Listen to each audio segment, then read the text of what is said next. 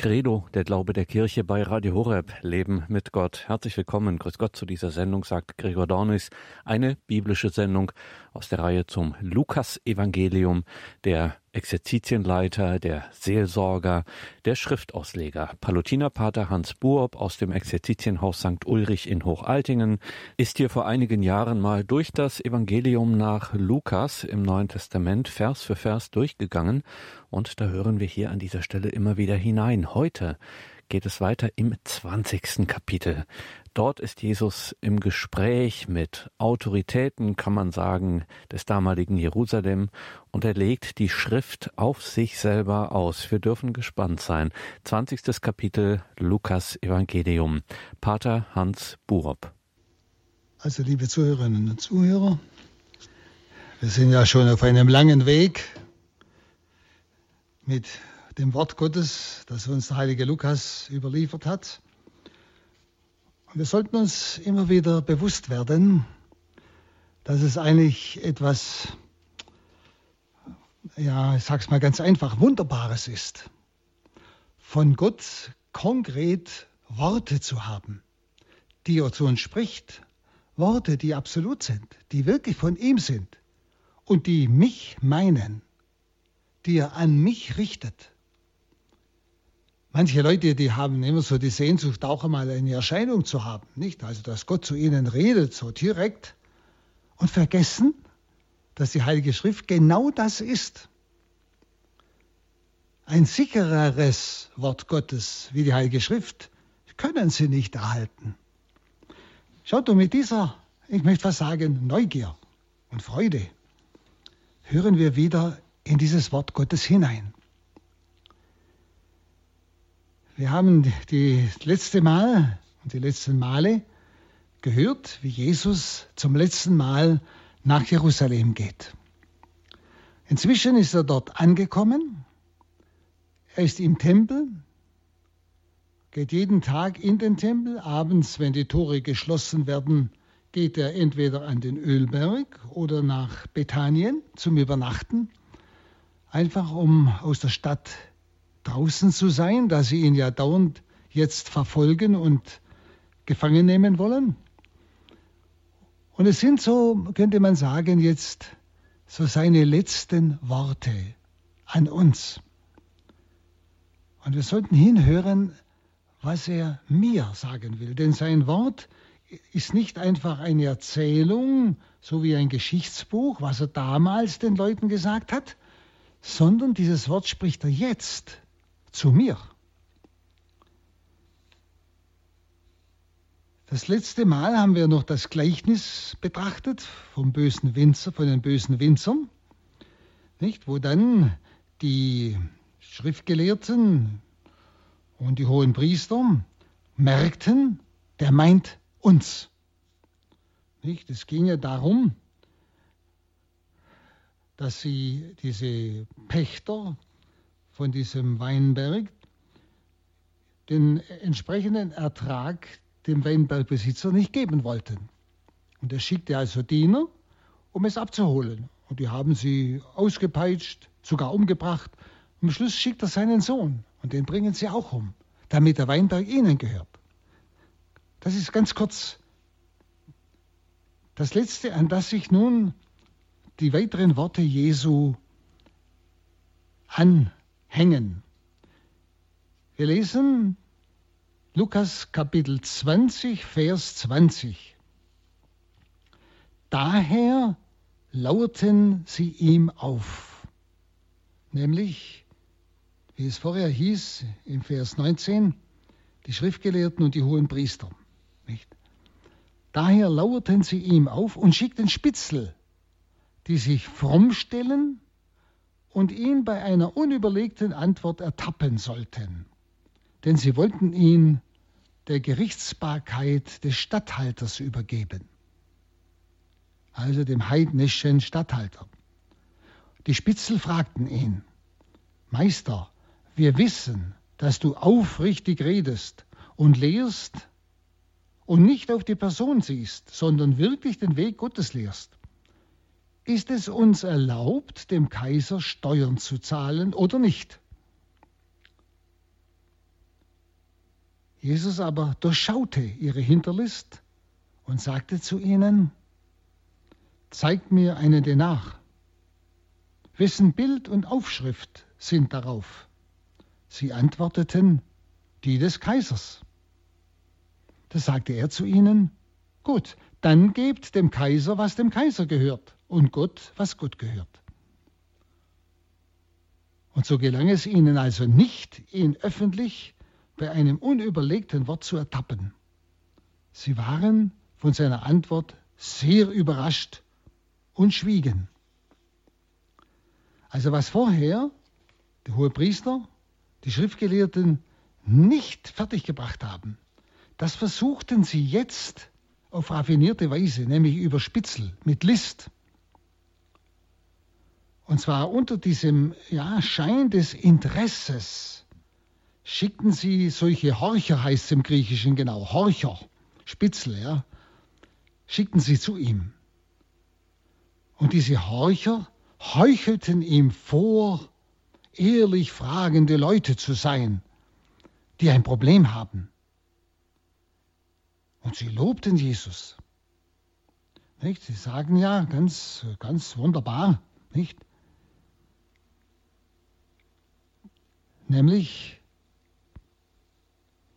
Meister, wir wissen, dass du aufrichtig redest und lehrst und nicht auf die Person siehst, sondern wirklich den Weg Gottes lehrst.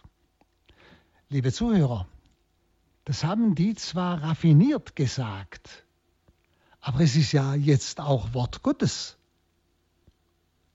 Und damit ist es auch eine Offenbarung. Jesus ist dieser Meister, der aufrichtig redet und aufrichtig lehrt und der nicht auf die Person sieht und keinen Unterschied macht, sondern wirklich den Weg Gottes lehrt. Sehen Sie, das ist ja jetzt Wort Gottes. Obwohl es die ja in ihrer Raffinesse scheinheilig gesagt haben. Sie haben ihm da so ein Brei um den Mund schmieren wollen, um ihn reinlegen zu können. Aber jetzt steht es hier. Jetzt ist es Wort Gottes. Es ist es eine Offenbarung für uns. Er ist es, der aufrichtig redet. Wir können uns auf sein Wort verlassen, aufrichtig lehrt. Und er nicht auf die Person sieht, sondern wirklich den Weg Gottes lehrt. Also ist auch wichtig, dass wir das nicht überlesen, dass jetzt positiv Wort Gottes an mich ist, eine Zusage. So ist Jesus zu mir. Nicht? Und äh, nachdem sie ihn so gelobt haben, nicht? so in ihrer Art von Heuchelei, nicht? da fragen sie, da kommt es dann diese gefährliche Frage, mit dem sie ihn fangen wollen. Und wer sind sie? Das sind die Herodianer, also die Anhänger des Herodes. Und die waren ja, die Anhänger des Herodes waren ja für die Steuer an den heidnischen Kaiser. Dagegen die Pharisäer waren gegen die Steuer an den heidnischen Kaiser. Und für letztere, für die Pharisäer, war es eine Sünde, war es ein Unrecht, dem heidnischen Kaiser Steuern zu geben. Denn nach 5 Mose 17, 15 war es verboten, dass ein Fremder, also ein Heide, dazu noch, wie gesagt, ein Heide, das Land und das Volk Israel beherrscht. Das war verboten. Also waren die Pharisäer, die Strenggläubigen, dagegen, dem Kaiser Steuern zu zahlen. Nun aber, wäre Jesus der Meinung der Pharisäer gewesen, dann hätten sie ihn beim Statthalter anklagen können. Es heißt ja ganz in der ersten Zeile, nicht? Sie wollten ihn der Gerichtsbarkeit des Statthalters übergeben, weil nur der Statthalter das Recht hatte, die Todesstrafe zu verhängen. Und sie wollten ihn ja umbringen. Das durften sie aber nicht. Das haben sich die Römer vorbehalten. Nicht? Darum musste er jetzt irgendwie gefangen werden in einem Bereich, mit dem sie ihn dem Statthalter ausliefern. Nämlich der untersagt dem Kaiser in Rom Steuern zu zahlen. Also Sie spüren unheimlich raffiniert. Wissen Sie mal dazwischen eine Bemerkung. Es ist ja nicht einfach nur eine Erzählung, wie die mit Jesus umgegangen sind. Denn vergessen wir doch nicht, die Kirche, wir, sind der fortlebende Jesus. Das Schicksal Jesu ist auch unseres. Und wie oft versucht man auch uns, jeden Einzelnen, in irgendeiner Weise hereinzulegen, um uns gleichsam auch mundtot zu machen. Überlegen Sie mal, wie man versucht, sei es mit der Form des Mitleids, ein Recht zum Töten abzuleiten. Man hat Mitleid mit einem Kind, dem es ja nachher nach der Geburt nicht gut geht, das ist doch viel besser, wenn es im Mutterschoß abgetrieben wird. Dann hat es das Schicksal nicht. Verstehen Sie? Man versucht über Mitleid uns reinzulegen. Verstehen Sie? Es, Sie müssen immer das Wort Gottes auf uns anwenden. Was heißt das? Sie versuchen jetzt unbedingt Jesus reinzulegen. Sie wollen ihn unbedingt umbringen. Und wir sind wirklich, das Wort ist ganz konkret, wir sind heute in einer Situation, wo es genau so ist. Sie versuchen, Jesus in uns reinzulegen. Wir sind der fortlebende Jesus. Jetzt sind wir dran. Und da müssen wir, liebe Zuhörer, sehr auf der Hut sein. Dass wir einander auch helfen, dass wir uns nicht hinters Licht führen lassen mit allen möglichen scheinheiligen Ausdrücken, wo wir dann mundtot werden. Du kannst doch nicht unbarmherzig sein. Sicher kann ich als Christ nicht unbarmherzig sein. Verstehen Sie? Gegen diese Eltern. Ja, und das Kind? Verstehen Sie, ich sage es Ihnen nur so ganz konkret, was wir momentan erleben, und es sind ja mehrere so Sachen. Nicht? Immer noch sind diese Horcher am Werk und heute mehr denn je, mehr denn je. Und wir müssen hellhörig sein. Schauen Sie, das Wort Gottes macht uns darauf aufmerksam. Also ich habe gesagt, wäre nun Jesus der Meinung der Pharisäer gewesen, also der Pharisäer, dann hätten sie ihn beim Statthalter angeklagt. Das ist ja auch raffiniert, nicht? Wenn Sie, darin erkennen wir die ganze Bosheit. Hätte er die Steuern bejaht, dann wäre er vor dem Volk ein schlechter Messias gewesen. Das wäre gegen Mose gewesen, nicht, dass sie Steuern zahlen an einen Heiden, ja, wenn ein Heid über sie herrscht. Denn die Leute erwarten ja von ihm die Befreiung von den Römern. Und wenn er dann noch für die Steuern ist, nicht, also praktisch für die Römer, dann werden sie an seine Messias, messianischen äh, Auftrag zweifeln. Was macht Jesus? Und ich glaube, da müssen wir lernen. Vielleicht auch den Geist Gottes bitten, lass mich in solchen Situationen, in solchen Gesprächen wirklich von dir geführt werden. Gib mir ein Wort der Weisheit. Nämlich, das ist ein Wort der Weisheit. Jesus fordert von ihnen eine Münze. Dieser Kaiser hatte ja seine Münzen. Ja? Und das war damals, als Jesus das forderte, war das damals in Judäa der Denar. Der Denar, und zwar mit dem Bild des Tiberius. Tiberius war der Sohn des göttlichen Augustus. Sie erinnern sich, unter Augustus äh, war die Volkszählung und die Geburt Jesu in Bethlehem. Ja? Tiberius war der Sohn des göttlichen Augustus und dieser Denar hatte das Bild des Tiberius. Ein rabbinisches Sprichwort hat gelautet, überall, wo die Münze des Königs irgendwie gilt, dort erkennen die Einwohner diesen König als den Herrn. Und deshalb sagt Jesus, gebt dem Kaiser, was des Kaisers ist, nämlich den Denar mit seinem Bild. Das Geld gehört dem Kaiser. Er steht es nur zur Verfügung als ja, Mittel. Nicht? Gebt dem Kaiser, was dem Kaiser gehört. Denn diese Denar, wie schon gesagt, ist Eigentum des Kaisers. Und Jesus schärft damit auch den Gehorsam ein gegen die staatliche Obrigkeit, solange diese nichts Gottwidriges verlangt. Auch das steckt da drin.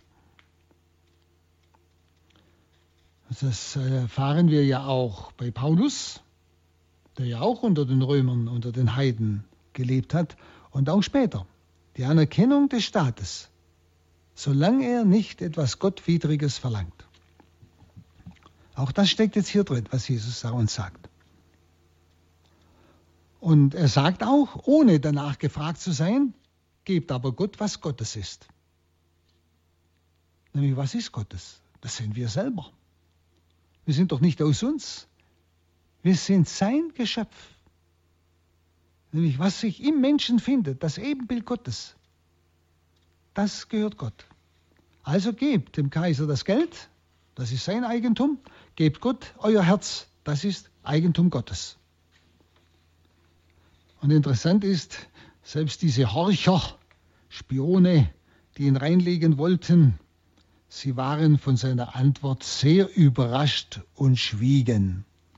Also sie staunten über seine Worte. Schauen Sie, das nennt man nach den Charismen, von denen, Jesus, von denen Paulus schreibt, nennt man die Gabe der Weisheit. Und das sollten wir immer wieder den Herrn bitten, wenn wir solche Diskussionen sind, wo man merkt, wir wollen uns reinlegen oder irgendwie uns den Glauben absprechen und so weiter, bitten Sie immer wieder still um, eine, um ein Wort der Weisheit. Das sind so Worte, die, wissen Sie, so, die plötzlich eine Situation lösen. Ja? Also Sie spüren, es ist nicht einfach eine Erzählung, sondern es ist akut für unsere Zeit. Jesus wird in uns jetzt versucht. Und man versucht ihn jetzt in uns reinzulegen. Tot, mundtot zu machen. Dann lesen wir weiter. 2027 und folgende.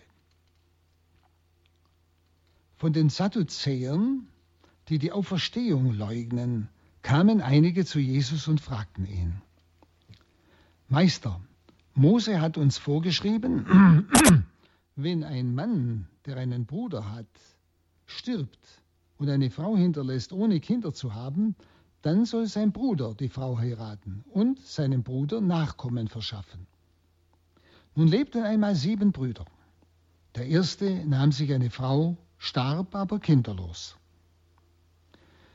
Dann nahm sie der zweite, danach der dritte und ebenso die anderen bis zum siebten.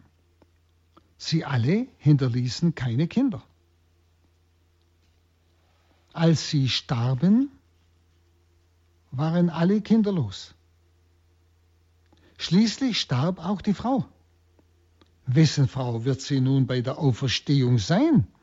Alle sieben haben sie doch zur Frau gehabt. Da sagte Jesus zu ihnen, nur in dieser Welt heiraten die Menschen die aber, die Gott für würdig hält, an jener Welt und an der Auferstehung von den Toten teilzuhaben, werden nicht mehr, nicht mehr heiraten. Sie können auch nicht mehr sterben, weil sie den Engeln gleich durch die Auferstehung zu Söhnen Gottes geworden sind. Dass aber die Toten auferstehen, hat schon Mose in der Geschichte vom Dornbusch angedeutet, in der er den Herrn, den Gott Abrahams, den Gott Isaaks, den Gott Jakobs nennt. Er ist doch kein Gott von Toten, sondern von Lebenden. Denn für ihn sind alle lebendig. Da sagten einige Schriftgelehrte, Meister, du hast gut geantwortet. Und man wagte nicht mehr, ihn etwas zu fragen. Also, kaum haben diese Horcher, Spitzel eine Antwort bekommen, waren mundtot, kann man sagen, haben geschwiegen, waren überrascht. Jetzt kommen die Sadduzäer und versuchen auf ihre Weise Jesus reinzulegen. Nun, Sadduzäer und Pharisäer, das waren zwei Hauptgruppen, die eigentlich die Menschen äh, so lehrten, aber auch jetzt in unserem Sinn verführten. Zwei Hauptgruppen, die Sadduzäer und die Pharisäer. Nicht? Und viele Schriftgelehrten waren entweder Sadduzäer oder Pharisäer. Also, und die Pharisäer, die haben so ein bisschen mehr die Scheinheiligkeit vertreten. Sie erinnern sich an verschiedene Auseinandersetzungen Jesus mit ihnen. Nicht, dass sie immer äußere Zeichen tun, Schüsseln äußerlich putzen, aber das, was drin ist, wenn es um die Liebe geht, das schenken sie nicht den Armen. Nicht? Also sie legen Wert auf Äußerlichkeit und nicht auf das Innere, auf das Wesen. Also das, was sie sagen, stimmt nicht immer überein mit ihrem Leben. Das sind so die Pharisäer, wo sie als fromm galten im Volk. Die Pharisäer, die glaubten an die Auferstehung des Fleisches, also dass nach dem Tod es eine Auferstehung gibt. Die Sadduzäer, die vertreten oder vertraten, sagen wir unter dem Schein der Wissenschaft, den nackten Unglauben, könnte man sagen. Also sie haben nicht mehr an die Auferstehung geglaubt. Und darauf bezieht sich ja jetzt diese Stelle. Also die Pharisäer, die halten am Buchstaben fest, die Sadduzäer an ihren Vernunftsgründen und an der Freiheit des Geistes, so könnte man sagen. Also sie leugnen, wie ich schon sagte, die Auferstehung. Also wenn du tot bist, bist du tot, Ende. Das sind Sadduzäer. Pharisäer glauben an die Auferstehung. Und nun kommen also diese Sadduzäer, die die Auferstehung leugnen, heißt es ja und fragten und bringen also dieses Beispiel, nicht? Mose hat ja gesagt, wenn einer heiratet, stirbt, hat keine Kinder, hat aber einen Bruder, soll der Bruder ihn heiraten und ihm Kinder geben, Zeugen. Und nun wollen sie, jetzt bringen sie also da sieben Brüder daher, alle sterben, alle kinderlos. Also wem gehört dann die Frau bei der Auferstehung? Das war ja jetzt diese Frage. Sie glauben ja nicht an die Auferstehung und wollen jetzt beweisen mit dieser Stelle, ja, wem gehört die jetzt? Ist das sinnlos, nicht? Also sie wollen beweisen, dass Mose nicht an die Auferstehung geglaubt hat, weil Mose ja angeordnet hat, nicht, wenn einer keine Kinder zeugt, dann muss der Bruder ihm die zeugen nach seinem Tod. Also wollen beweisen, dass Mose nicht an die Auferstehung geglaubt hat als er eben diese Schwagerehe verlangte. Denn es ist ja unmöglich, dass bei der Auferstehung die Frau sieben Männer hätte. Und Jesus benutzt nun diese Frage, um eine Lehre zu geben.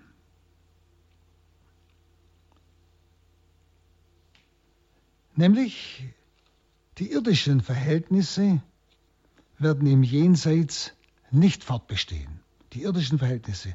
Also er wendet es jetzt an auf die Ehe. Nach dem Tod wird es die Ehe nicht mehr geben.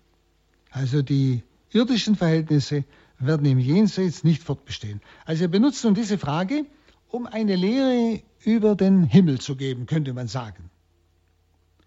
Die Ehe ist, oder die hier in dieser Welt, im Diesseits, hat einen ganz wichtigen Dienst hat verschiedenen Dienst, gerade auch im christlichen Sinn, aber einen besonderen Dienst, nämlich die Zahl der Berufenen zu vollenden.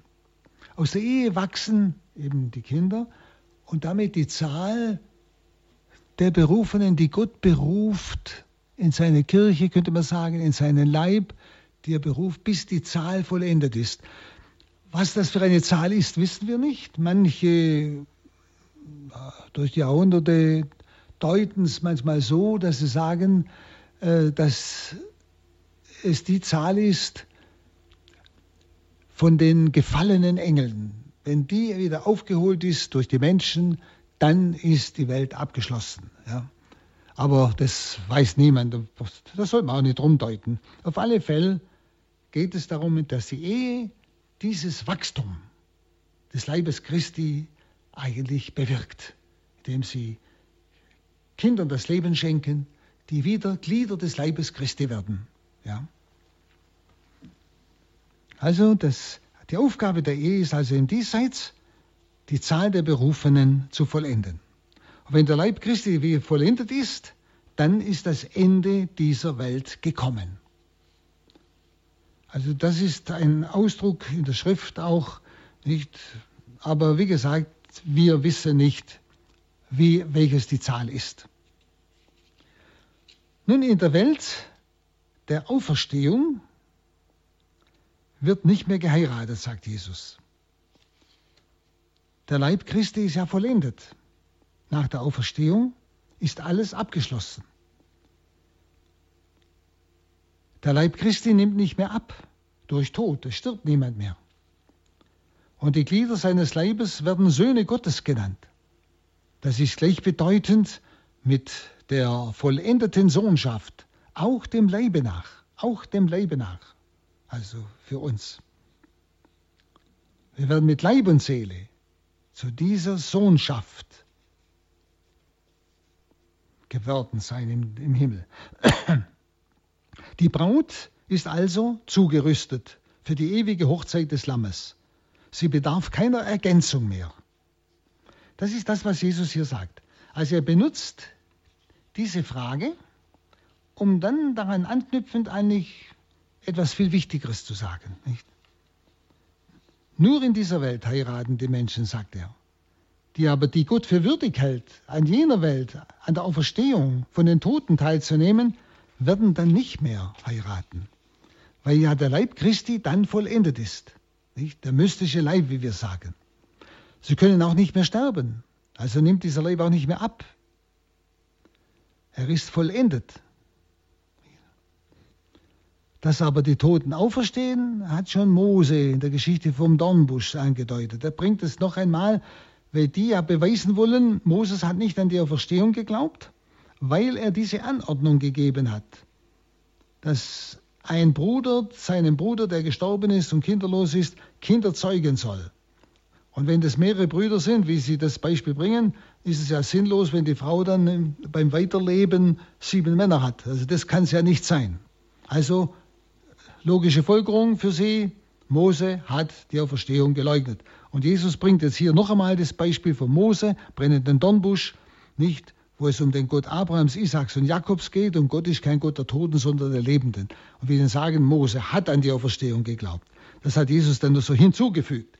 Aber das Wichtige dieses Abschnittes ist, dass Jesus es benutzt, um von der jenseitigen Welt zu sprechen. Nicht? Gott ist ein Gott der Lebenden.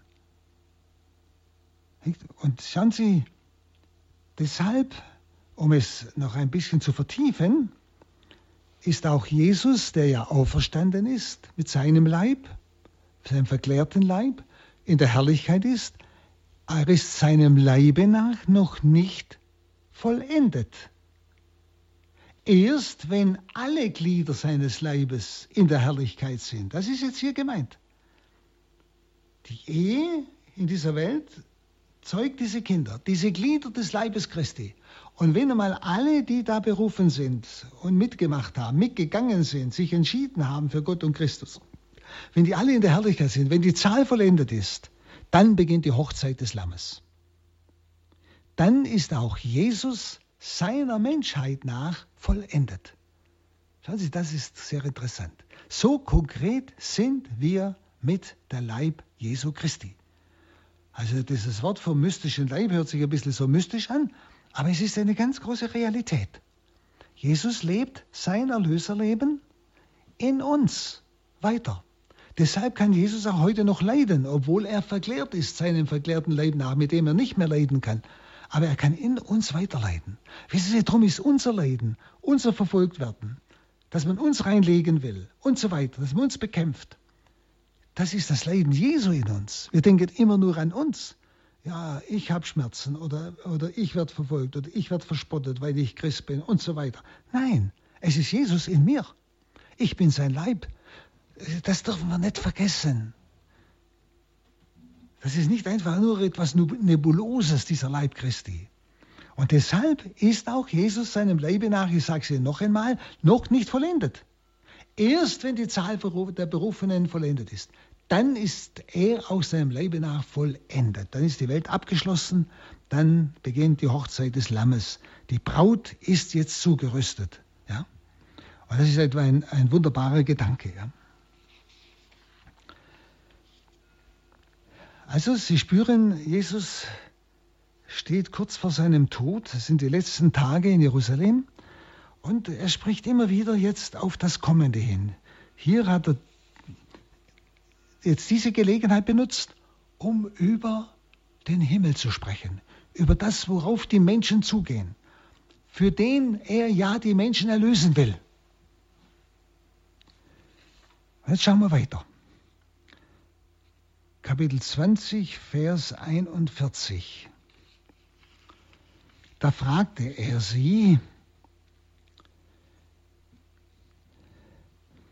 wie kann man behaupten, also er fragt jetzt hier wieder die Schriftgelehrte, nicht? Das heißt ja hier am Schluss 39, da sagten einige Schriftgelehrten, Meister, du hast gut geantwortet. Nicht? Und da fragte er sie, diese Schriftgelehrten, wie kann man behaupten, der Messias sei der Sohn Davids? Denn David selbst sagt im Buch der Psalmen, Psalm 110.1, der Herr sprach zu meinem Herrn, Setze dich mir zur Rechten, und ich lege dir die Feinde als Schemel unter die Füße. David nennt ihn also Herr. Wie kann er dann Davids Sohn sein? Also Jesus fragt es die Schriftgelehrten. Wie ist das möglich? Um was geht's jetzt?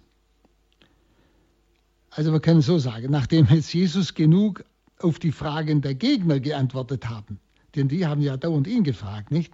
Stellte er nun eine sehr wichtige Frage an diese Volksobersten, Schriftgelehrten, Pharisäer, Sadduzäer, die jetzt alle da sind. Nicht? Steht an Sie eine Frage. In welchem Sinn nennen Sie, diese Schriftgelehrten, nennen Sie den gesalbten Sohn Davids? Also Sie, Sie sagen und Sie wissen, dass der Messias, der Gesalbte, der Christus, Sohn Davids sei. Und Jesus geht ja davon aus, dass er mit seinen Gegnern den gleich, die gleiche Meinung hat. Nämlich, dass die Gegner genau dasselbe, dasselbe überzeugt sind wie er, dass der Messias Sohn Davids ist, nämlich er. Und das heißt dann, eben, dann zitiert er diesen Psalm, den Psalm von David, das ist ein Psalm Davids. Und Jesus gibt ihnen damit ein Rätsel auf. Warum David in diesem seinem Gebet von seinem Sohn zugleich als von seinem Herrn redet. Da muss man jetzt klar sein, die jüdischen Hörer konnten natürlich dieses Geheimnis nicht ergründen. Denn durch ihr Festhalten, dass Gott nur eine Person ist, nämlich der Yahweh, also sie wussten ja nichts von der heiligsten Dreifaltigkeit noch. Nicht? Und durch dieses ihr Festhalten, dass Gott nur eine Person ist, fehlte ihnen der Schlüssel zu den Schriften des Alten Testamentes. Also so konnten sie vieles bei dem Propheten Jesaja oder Jeremia oder Ezechiel oder Micha oder Zacharia, Haggai, auch vor allem bei den Psalmen nicht verstehen, weil sie nicht um die heiligste Dreifaltigkeit wussten. Nicht? Und sie drücken sich deutlich aus, nicht diese Psalmen und auch diese Propheten. Wenn Sie denken, hier heißt es, der Herr, David also schreibt, David selber, der Herr sprach zu meinem Herrn, setze dich mir zu Rechten. Also David kann ja seinen Sohn nicht Herr nennen. Und wenn er der Sohn Davids ist, und Herr ist hier Yahweh zu Adonai, also der Allmächtige. Ist also mit Herr ist nicht Herr Meier gemeint, sondern der göttliche Herr, Kyrios, ja, im Griechischen. Also wie kann David seinen Sohn göttlicher Herr nennen? Ja? Also er bringt sie also in Verlegenheit. Denn was, was ist die Absicht Jesu? Er ist ja jetzt vor seinem Tod. Und er möchte sich ihnen jetzt offenbaren. Und er will damit beweisen, dass er Gott ist. Dass sie noch vor seinem Leiden erfahren, wer der Messias ist. Denn wir haben ja die letzten Male gehört, Jesus hat das im Lauf seiner drei Jahre Lehrtätigkeit nicht zugelassen, dass sie ihn Messias nannten oder äh, Sohn Davids nannten. Erst, erinnern Sie sich noch, erst unten in Jericho als er nach Jerusalem raufgeht und als er dann in Jerusalem einzieht, äh, wo sie Hosanna, dem Sohne Davids, da lässt es zu. Jetzt kurz vor seinem Leiden sollen sie wissen, wer er wirklich ist. Der Sohn Davids, Aber wie gesagt, David nennt diesen Sohn. David spricht ja in seinem Psalm prophetisch. Er spricht ja nicht von seinem leiblichen Sohn. Er spricht ja prophetisch schon vom Messias, der ja von David abstammt. Ja?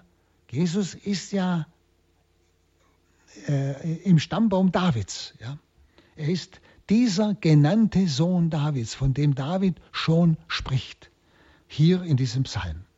Und Jesus versucht jetzt eben dieser ganzen Obrigkeit von Jerusalem, alttestamentlichen Obrigkeit, klarzumachen, dass dieser Sohn Davids also göttlicher Herr ist, Gott ist.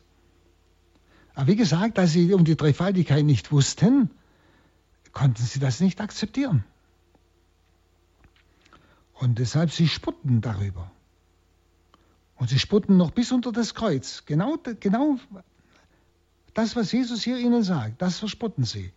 Wenn du Gottes Sohn bist, dann steig doch herab. Verstehen Sie?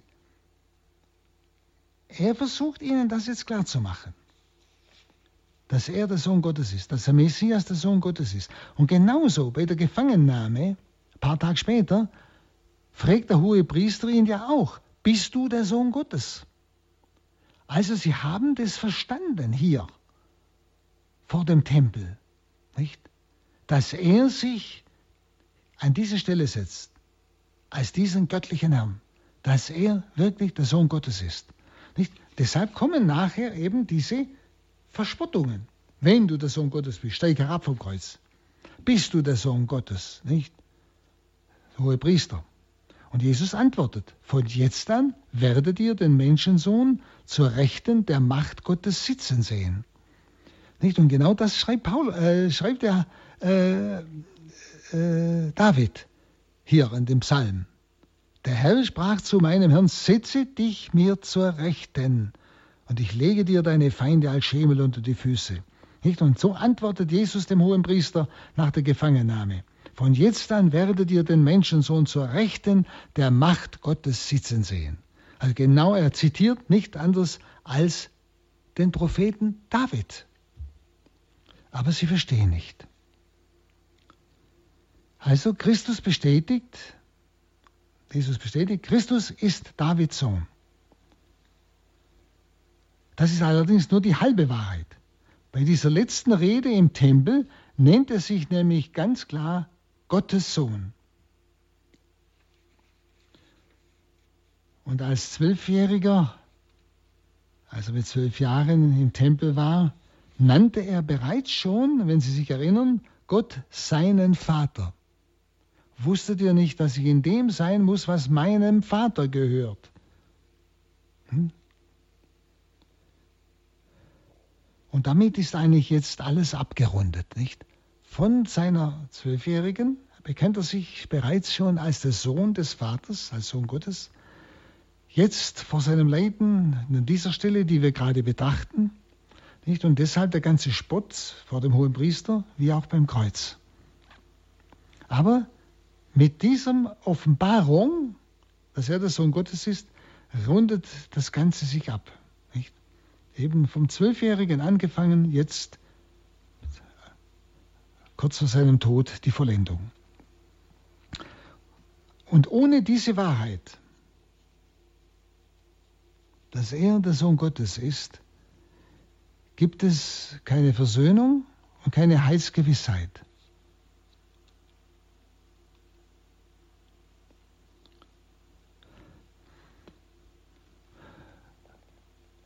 Nämlich David nennt ihn also Herr, wie kann er Davids Sohn sein? Das ist diese Stelle. Dann noch 45. Jesus sagte vor dem ganzen Volk zu seinen Jüngern, hütet euch vor den Schriftgelehrten. Sie gehen gerne in langen Gewändern umher, lieben es, wenn man sie auf den Straßen und Plätzen grüßt und wollen in der Synagoge die vordersten Sitze und bei jedem Festmahl die Ehrenplätze haben. Sie bringen die Witwen um ihre Häuser und verrichten in ihrer Scheinheiligkeit lange Gebete, aber umso härter wird das Urteil sein, das sie erwartet. Also nachdem Jesus sich als der Sohn Gottes ganz klar offenbart hat, und zwar nicht einfach von sich her, sondern mit Hilfe des Wortes Gottes. Das muss immer klar sein. Für Jesus war es ja immer wichtig, dass er seine Beweise aus dem Wort Gottes bringen konnte. Denken Sie damals, als Johannes der Täufer im Gefängnis liegt und zu Jesus schickt, bist du es, der da kommen soll? Oder sollen wir auf einen anderen warten?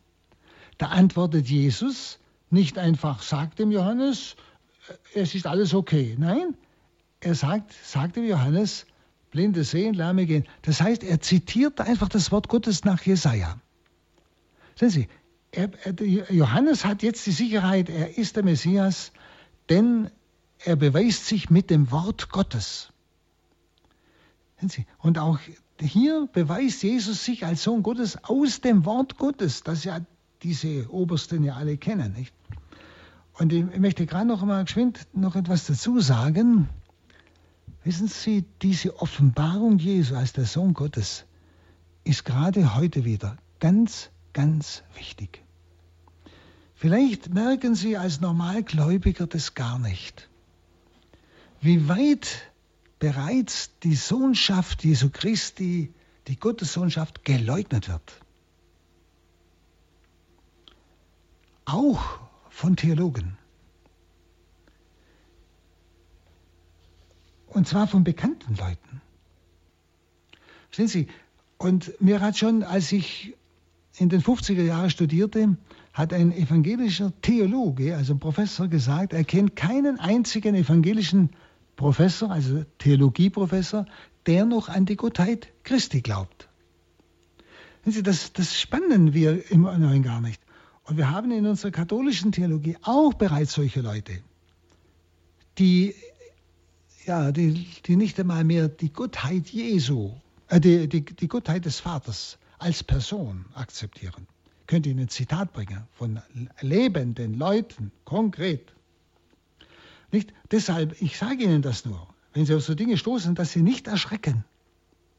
Deshalb ist, sind diese Worte Gottes wichtig. Jesus beweist sich hier aus dem Wort Gottes als der Sohn Gottes. Er ist nicht einfach nur eine Eigenschaft des Vaters und der Heilige Geist, sondern ist Person. Aber in Gott uns nicht vorstellbar, kann man sagen. Unsere Worte sind immer schwache Worte. Aber das wollte ich noch mal ganz betonen, weil wissen Sie, Sie als Normalgläubiger, denke ich, die Sie mir zuhören, äh, für Sie ist es, denke ich, selbstverständlich, dass Jesus Sohn Gottes ist. Denn wenn er das nicht ist, verstehen Sie, dann haben wir keine Versöhnung und haben keine Heilsgewissheit. Dann ist alles aus. Und deshalb äh, wollte ich das noch einmal richtig betonen, dass Sie daran ganz klar festhalten und sich von niemand irritieren lassen. Und oft sind das, wenn Sie, das sind diese Dinge so umschrieben, so raffiniert umschrieben, dass der Normalleser das nicht einmal merkt, was der eigentlich meint. Und nun zu diesem äh, Vers 45, was ich schon gelesen habe, wo Jesus dann zum ganzen Volk und zu seinen Jüngern spricht. Er hat ja jetzt zu diesen Obersten gesprochen, hohe Priester, Sadduzäer, Pharisäer, Schriftgelehrten.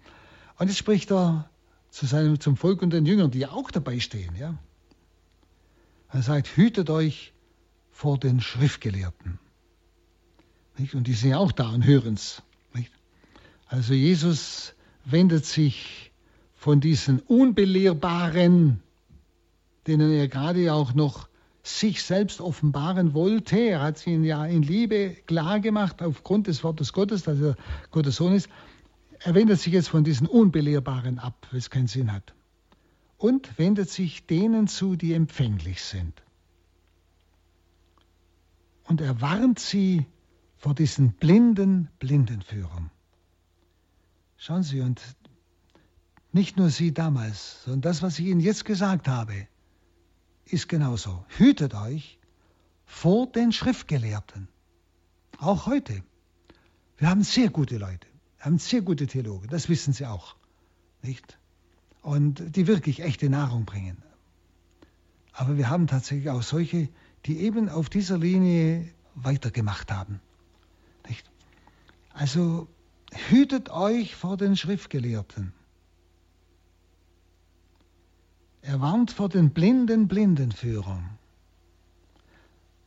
schaut, dass ihr die Heilige Schrift lest und auch gute Katechismus zur Hand nehmt, die Lehre der Kirche, dann könnt ihr nicht irregeführt werden heute. Denn es ist Kennzeichen, das kommt alles noch auch, was Jesus sagt, Kennzeichen der Endzeit, dass wir irregeführt werden.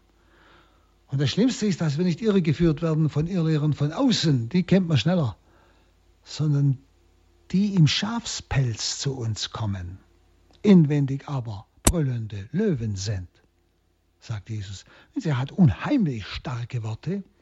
Und Brüder und Schwestern, sie sind sehr konkret. Ich, ich mache Ihnen keine Angst. Und ich habe selber auch keine.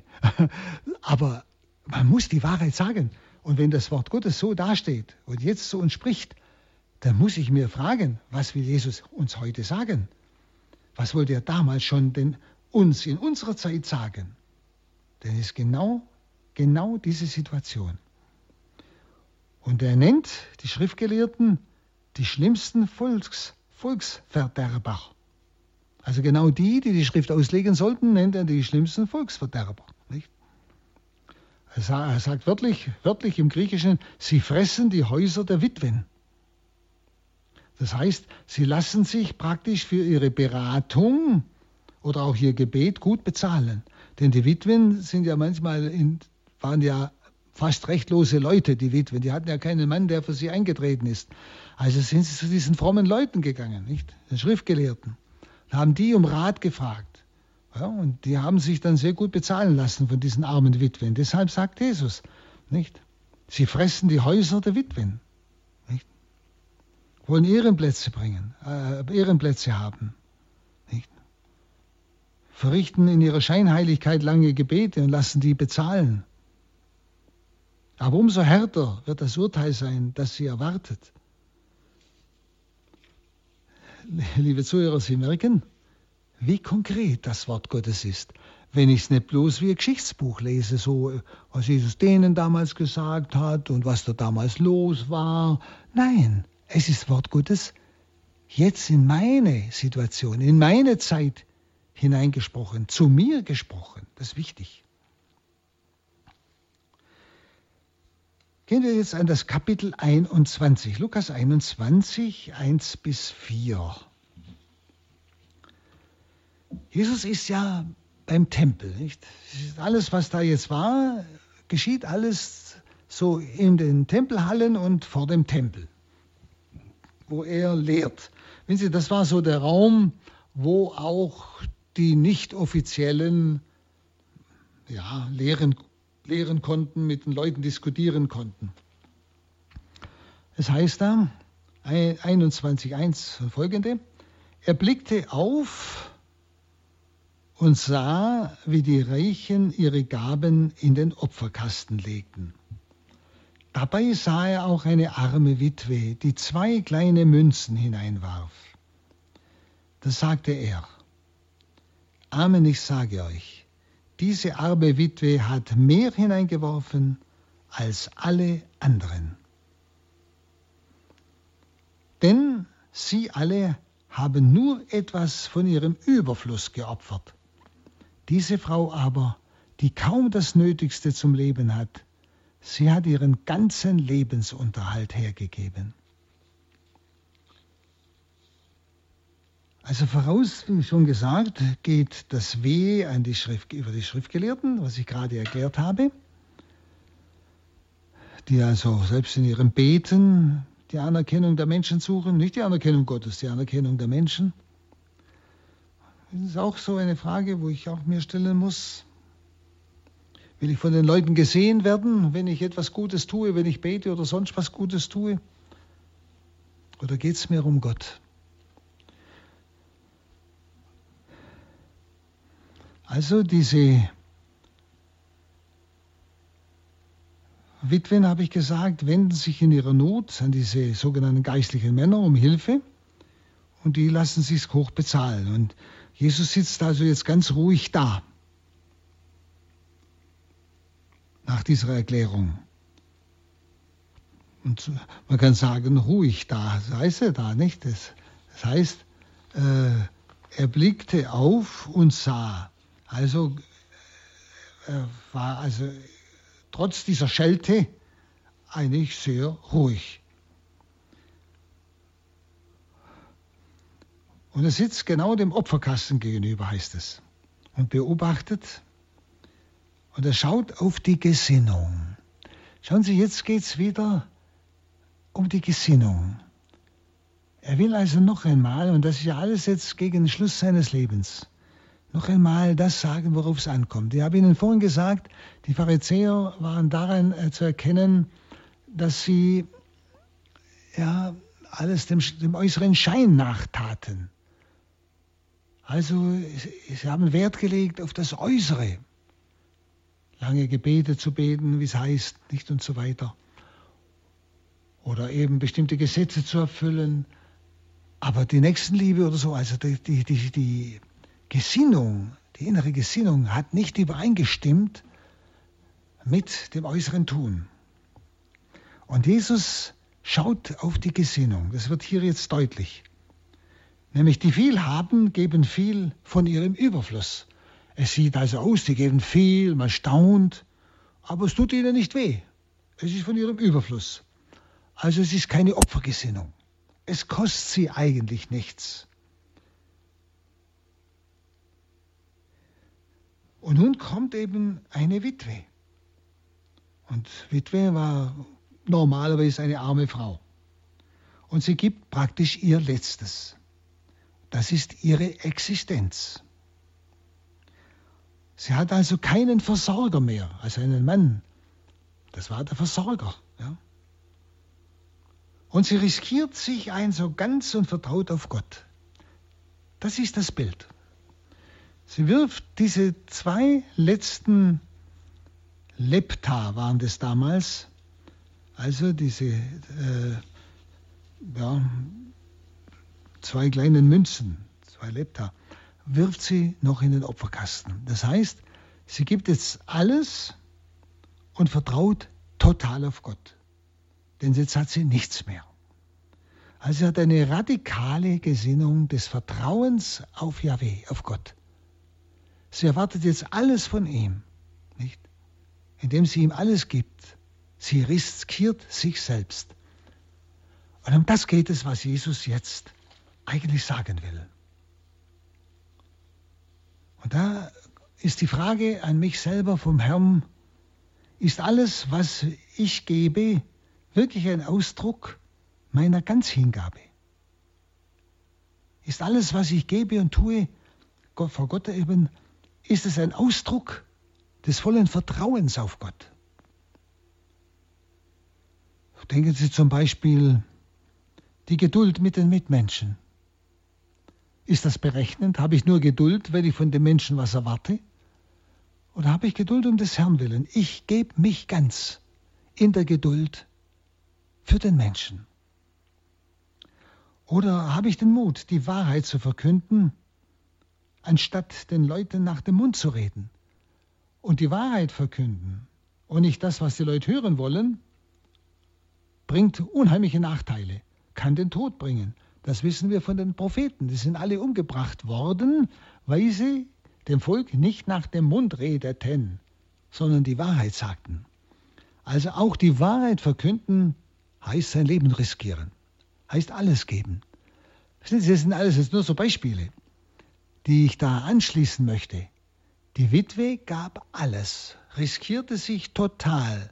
Wenn Gott mir jetzt nicht hilft, verhungere ich, bin ich verloren. Also ein Ausdruck, das, was die tut, dieses Opfer, ist ein Ausdruck totalen Gottvertrauens. Und Jesus sagt, das ist die richtige Haltung, wenn ich in den Tempel gehe. Wenn ich Gott verheere will, wenn ich Gott anbeten will, dass ich mich ganz für ihn riskiere, ihn absolut anerkenne, ihm ist alles möglich. Ja? Und das kann in verschiedensten Dingen. Oder denken Sie an scheinbare Misserfolge. Bringen die mich um? Also das heißt, machen die mir furchtbar zu schaffen? Oder weiß ich, Misserfolge sind im Reich Gottes nur aufgeschobene Erfolge. Wenn ich den Misserfolg wieder Gott darbringe, kann er daraus noch viel Größeres machen, als wenn ich Erfolg gehabt hätte. Oder Kritik, wenn Kritik an mich herankommt, wehre ich mich oder lasse ich das gehen? wenn Sie dieses sich ganz lassen, sich ganz geben, um des Herrn willen, da können Sie alles Mögliche einpacken.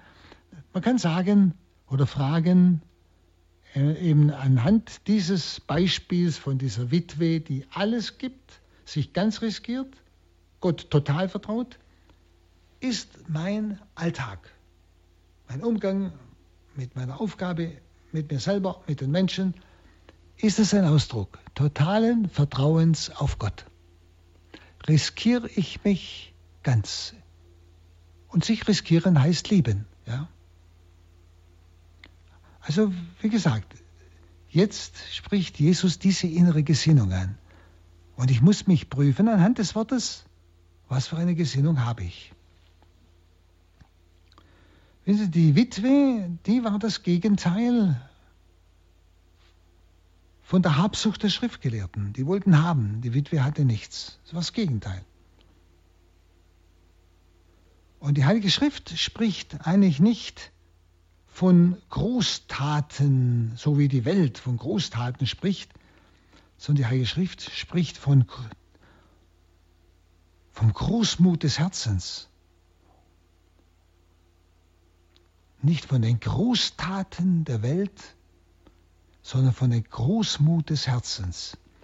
Denken Sie an das kleine Beispiel Jesu, wenn einer einem Jünger, weil er ein Jünger Jesus ein Glas Wasser gibt, wahrlich, er kommt nicht um seinen Lohn. Also was ganz Einfaches, Glas Wasser, etwas, was jeder tun kann. Ja. Also es geht um die Großmut. Die Heilige Schrift spricht nicht von Großtaten, ich muss nicht Großtaten vollbringen, sondern was ich tue, mit dem Großmut des Herzens tue. Also es kommt auf die Gesinnung an. Ich gebe dem Jünger ein Glas Wasser. Oder denken Sie, das Schärflein der Witwe, das wir gerade gehört haben, nicht das Kleine, das aber mich selbst meint. Es geht um Großmut und nicht um Großtaten. Ich glaube, das ist auch ein wichtiges Wort, das wir mitnehmen können heute Abend anhand dieses Beispiels dieser Witwe. Und diese Geschichte dieser armen Witwe steht in krassem Gegensatz zu diesem harten Urteil Jesu über die Frömmigkeit der Pharisäer, das ja vorausgegangen ist. Nicht? Wehe euch und so weiter. Ihr macht lange Gebete und lasst sie bezahlen. Nicht? Also das ist gar nicht, denn da geht es gar nicht um Gott. Das ist eine vollkommen falsche Gesinnung. Die wollen Geld verdienen mit ihrem Beten. Nicht? Mit ihrer Frömmigkeit. Die, Mit die Witwe, die hat sich vom Mammon gelöst. Die Witwe riskiert sich ganz für Gott, erwartet alles von ihm. Vielleicht können wir mit diesem Text für heute schließen. Versuchen Sie es noch einmal so für sich zu betrachten, auf sich anzuwenden. Nicht? Und lassen Sie den Herrn zu sich sprechen. Es ist sein Wort an Sie. Es ist eine wunderbare Botschaft des ja, bald scheidenden Herrn, der kurz vor seinem Tod steht. Das war die Credo-Sendung bei Radio Horeb Leben mit Gott mit einer weiteren Folge des Lukas-Evangeliums ausgelegt von Palutinerpater, Exerzitienleiter, Schriftausleger Pater Hans Buob aus dem Exerzitienhaus St. Ulrich in Hochaltingen. Liebe Hörerinnen und Hörer, schauen Sie auch in die Details zu dieser Sendung im Tagesprogramm. Dort haben wir die vielen Veröffentlichungen von Pater Hans Buob, die es im Unio Verlag gibt, haben wir dort auch verlinkt. Lohnt sich auf jeden Fall, sich das mal anzuschauen. Die Bücher von Pater Hans Buob im Unio Verlag. Hier folgt jetzt um 21.30 Uhr die Reihe Nachgehört. Danke Ihnen allen fürs Dabeisein. Alles Gute und gottesreichen Segen wünscht Ihr Gregor Dornis.